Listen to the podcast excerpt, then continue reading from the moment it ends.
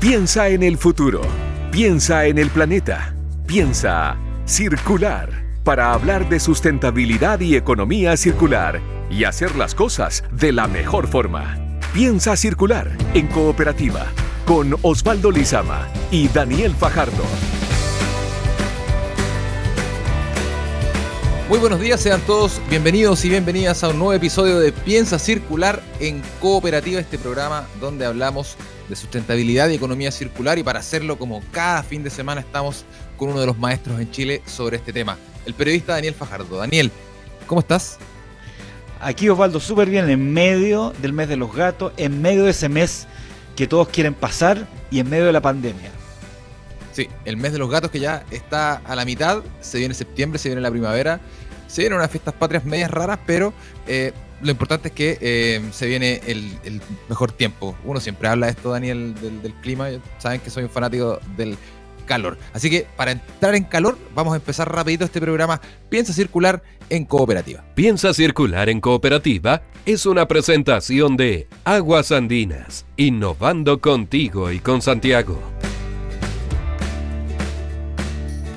Hoy empieza a circular, volvemos a saber sobre el polémico decreto que limita la exportación de residuos peligrosos y la postura de otros actores en la materia. Además, hablaremos sobre el mundo post pandemia y las nuevas oportunidades para un cambio a la economía circular. Y para terminar, en el consejo de la semana, cómo aprovechar al máximo la cáscara del plátano antes de dejarla a la compostera. Hablando de sustentabilidad y economía. Piensa circular en cooperativa. Y comienza el desconfinamiento en varias comunas de nuestro país. La pandemia del coronavirus nos mantuvo por largos meses encerrados en nuestros hogares. Eso también ha provocado que el mundo tenga un respiro ante la paralización de las grandes ciudades. Queremos hablar sobre las nuevas oportunidades en materia de sustentabilidad y para eso estamos al teléfono con el gerente comercial de Ecológica, Juan Pablo Marín. Bienvenido Juan Pablo, ¿cómo estás? Buenos días, Daniel. Buenos días, Osvaldo. Muchas gracias por la invitación. Hola, Juan Pablo. Bien, estamos bien. Como decías, se empieza a haber desconfinamiento y empiezan a también a salir nuevos temas. Para empezar un poco la conversación, te queríamos preguntar si estamos frente a un cambio de paradigma en materia sustentable, tomando en cuenta lo que está pasando. A ver, siempre mirando desde el lado positivo, lo, terrible de esta pandemia es que le ha permitido un cierto respiro a la naturaleza, ha habido menos tráfico, eh, menos uso de, energías fósiles, y en esa misma línea tenemos que como agarrar el viento de cola y nuevamente levantar temas que son vitales para el medio ambiente, que parte de ellos, una parte muy importante, es la economía circular. Y dentro de la economía circular donde juega un rol muy importante la gestión de residuos. Una gestión de residuos, Juan Pablo, que eh, se ha visto quizá un poco dificultada por el tema de la pandemia, hay mucha gente que ha empezado a acumular la, basura que, recicla, que, va separando en la casa. Em, pero ciertamente, como lo planteaba Daniel, eh, la pandemia ha planteado cosas que podrían resultar quizás positivas eh, mirando hacia el futuro y hacia la implementación de una economía circular. Eh, y en ese sentido, eh, te quiero preguntar, ¿por qué es una oportunidad? ¿Es porque se para todo y podemos empezar a reiniciar eh, la economía en base a esto? A ver, ese es un momento de, de replantearse muchas cosas y parte de lo que tenemos que replantearnos es cómo queremos desarrollar, reactivar este país de una manera sustentable. Y una de, las, de los pilares de la sustentabilidad es el manejo de residuos, es entender y lograr desarrollar una gestión eficiente de residuos con el objetivo de lograr una meta de recuperar el 100%. Eh, esa meta es conocida, y muchas empresas hoy en día ya, ya lo están llevando a cabo, como el cero basura. Perfecto, pero eh, para entender un poco este, este concepto, ¿no cierto?, del, cero basura a, relleno sanitario, que es un concepto que, es conocido aquí en Chile y en otras partes, un poco lo que queremos entender, qué cosas eh, están cambiando eh, en, las empresas principalmente, o en las grandes industrias, con la pandemia, que uno eh, le haga pensar que esto se va a acelerar ahora, eh, este, este concepto, o se vaya a detener? ¿Qué, ¿Qué cosa es lo que está cambiando ahora? Las industrias, ah, bueno, algún sector de la industria se ha, visto fuertemente afectado. Te pongo el caso de edificios, eh, hoteles, establecimientos vocacionales, en los cuales no se disminuyó la generación, fuertemente la generación de residuos.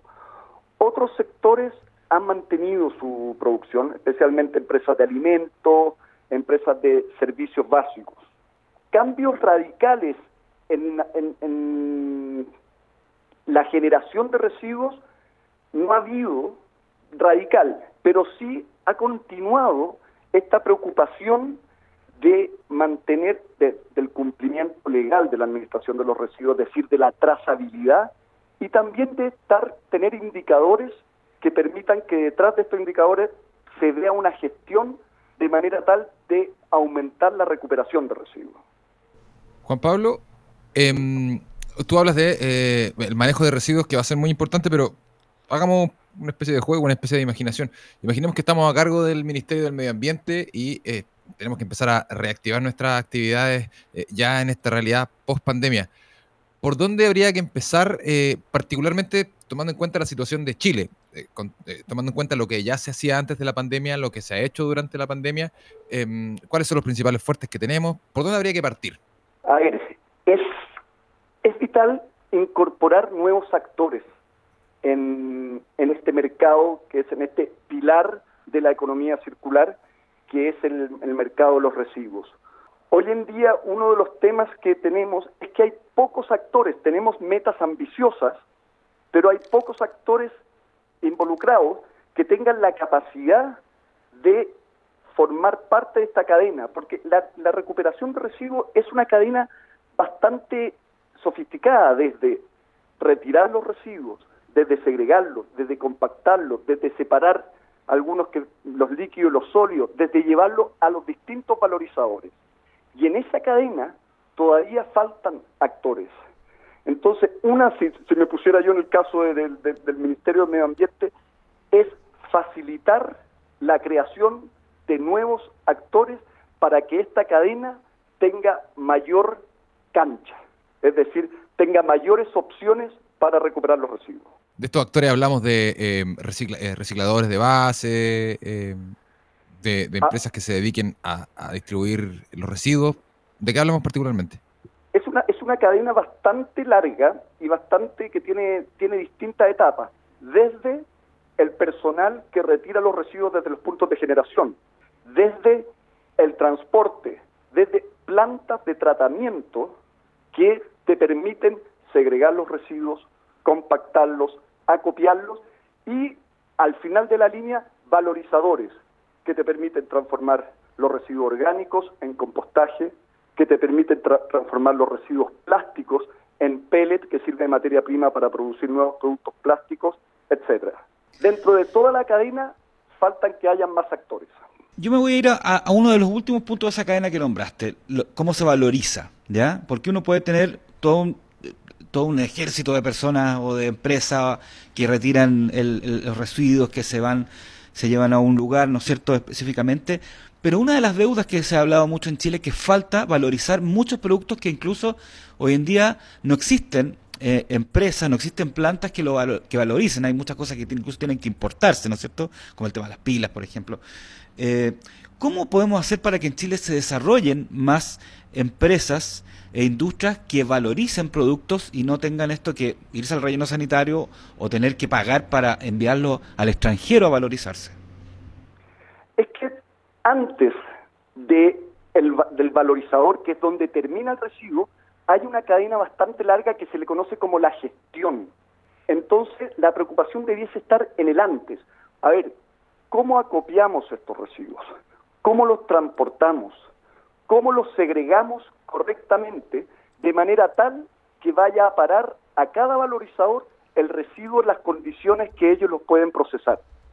Es esa la cadena que es vital para que posteriormente haya recuperación. Ya, eh, Entonces, ahora... Ah, perdón, perdón, sí, continúa.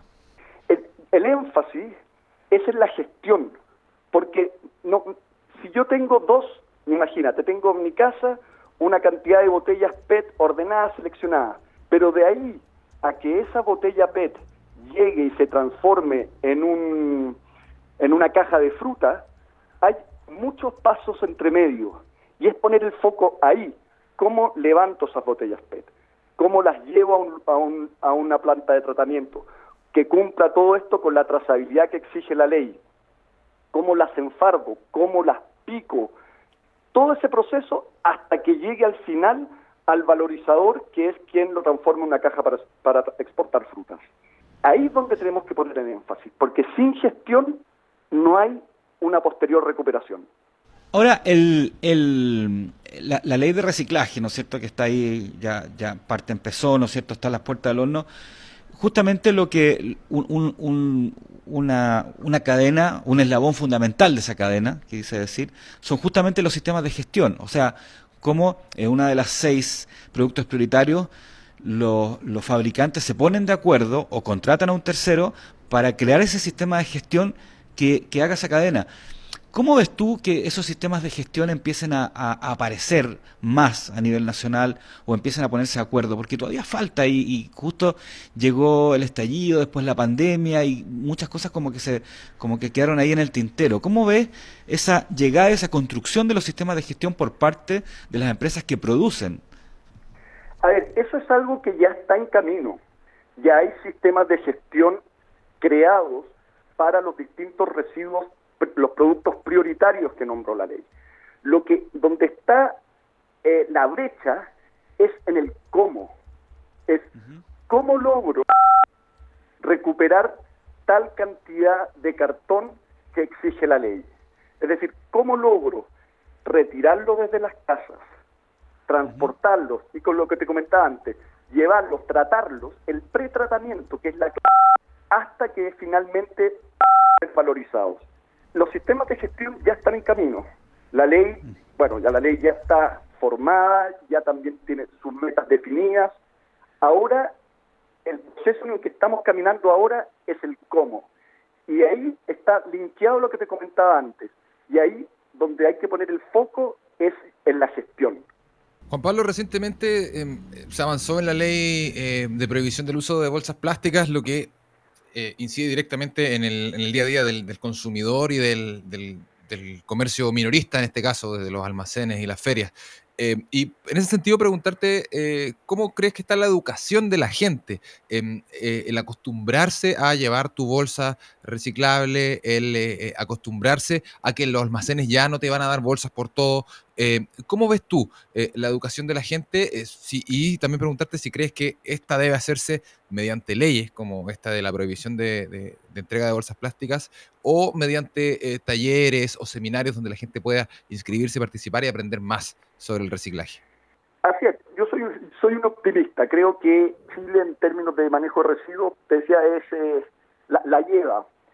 Siento que estamos mucho más avanzados a nivel industrial. A nivel industrial ya hay una gran cantidad de empresas que voluntariamente, por tener, por cumplir eh, estándares más allá de lo que le exige la ley, están implementando políticas cero basura. Me gustaría ver eso ahora un poco llevado al mundo del ciudadano común, del, al mundo de los residuos post-consumo. Sin embargo, ya vimos el, primer gran paso, que es esta ley RED. La, me comentaba sobre la, la, ley que salió, que ya prohíbe en forma definitiva las bolsas. Sí. Está enfocada en, en la línea correcta. Y, y, y, yo la comparto porque tiene el mismo propósito que ecológica. Está enfocada hacia un desarrollo económico sustentable.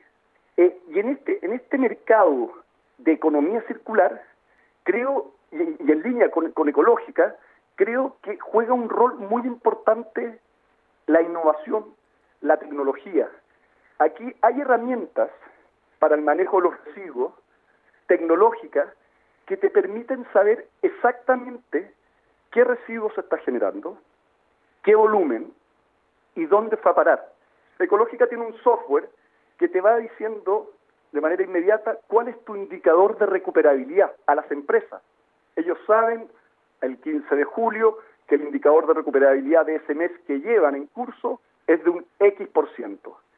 Me gustaría oír esos indicadores, esa tecnología aplicada también al mundo del postconsumo. Juan Pablo Marín, gerente comercial de Ecológica, hablando un poco sobre las oportunidades y la nueva etapa que se presenta para una sociedad más sustentable, especialmente enfocada en lo que es el tema de los residuos y la economía circular. Muchas gracias, Juan Pablo, por estar en Piensa Circular. Muchas gracias a ustedes y los felicito por su programa. Gracias, Juan Pablo. Un abrazo, que, esté muy bien. Chau. Chau. Seguimos pensando en el planeta. Piensa circular en cooperativa. ¿Tu consumo de agua potable ha variado? Repórtalo en línea tú mismo en lectura.aguasandinas.cl y asegura una facturación precisa, aun si no es posible visitarte por la cuarentena. Una solución para ti de Aguas Andinas. Y hace unas semanas atrás hablábamos sobre un decreto ambiental que limita la exportación de residuos peligrosos. En su momento, el presidente de la Industria Nacional de Reciclaje denunció que podría haber una fijación de precios arbitraria. Hoy sabemos otra postura frente a este conflicto. De todo nos cuenta el periodista Mariano Reyes.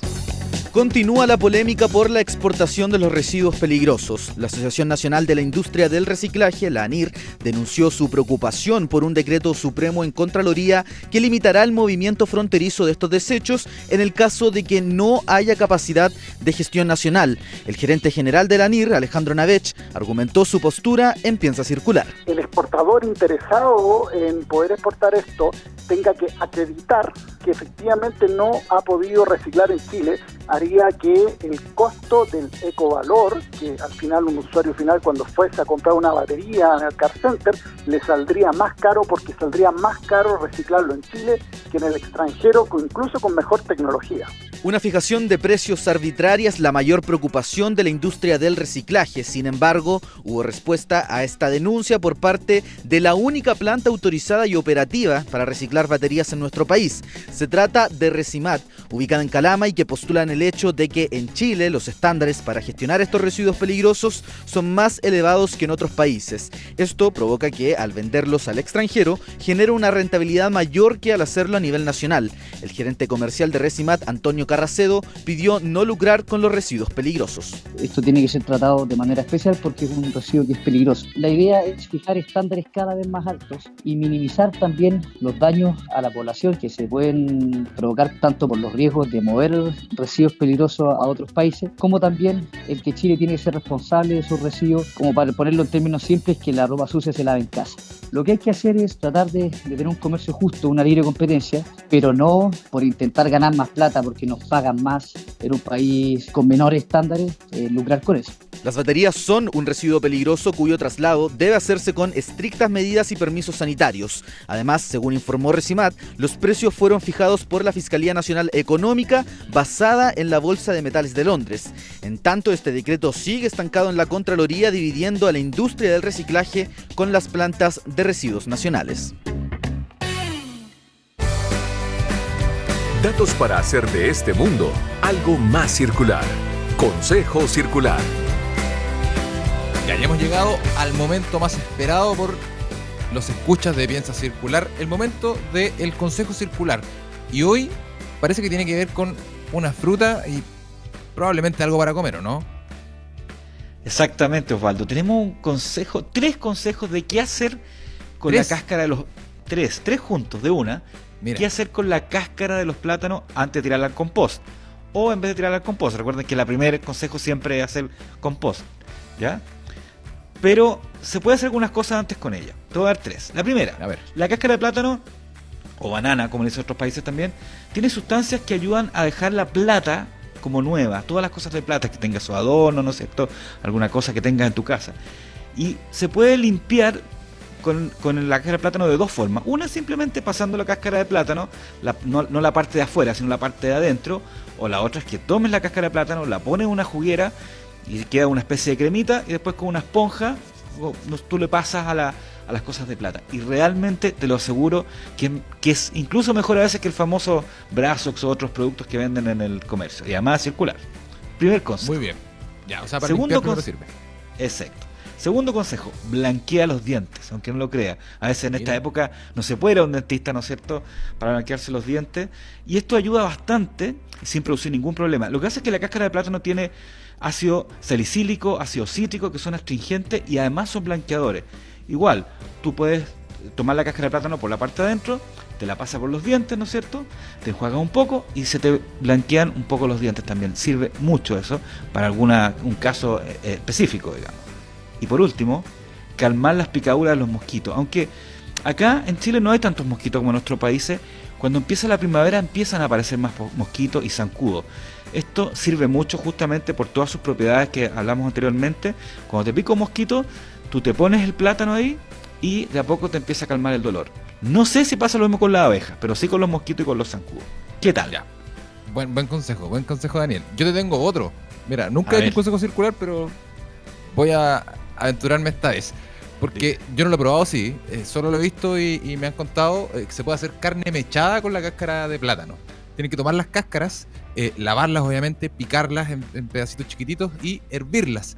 Em, una vez hervidas con el, tenedor, con el tenedor, la van raspando para que queden como hilachas y después se hace como se hace la carne mechada con cebolla, con zanahoria, un poquito de salsa de tomate y ahí se puede servir con un arrocito, con un puré o con cualquier cosa que con, lo que se come la carne mechada generalmente. No la he probado, pero han dicho, me, han dicho que es muy rica y es muy similar el sabor de, la carne mechada. Así que la próxima semana les cuento qué tal. Oye Osvaldo, qué bueno tu dato. No soy nadie ahora. De hecho, voy a ir y antes del almuerzo al supermercado a comprar algo, una carne para hacer una carne mechada con los platos. Al tiro, se me, se me abrió el apetito. Oye, con estos cuatro consejos en uno, nosotros ya nos despedimos de este capítulo de Piensa Circular. Agradecemos a todos quienes nos escucharon. No olviden que hay más contenido en piensacircular.com, en cooperativa.cl y además en nuestra cuenta de Spotify donde pueden encontrarnos como Piensa Circular. Eh, ustedes no se, no se despeguen de la señal de cooperativa. Nosotros, Daniel, nos reencontramos el próximo sábado. Nos vemos. Chao. Un abrazo. Chao fueron los temas de sustentabilidad y economía circular que hacen girar el planeta. Piensa circular. Una presentación de Aguas Andinas, innovando contigo y con Santiago.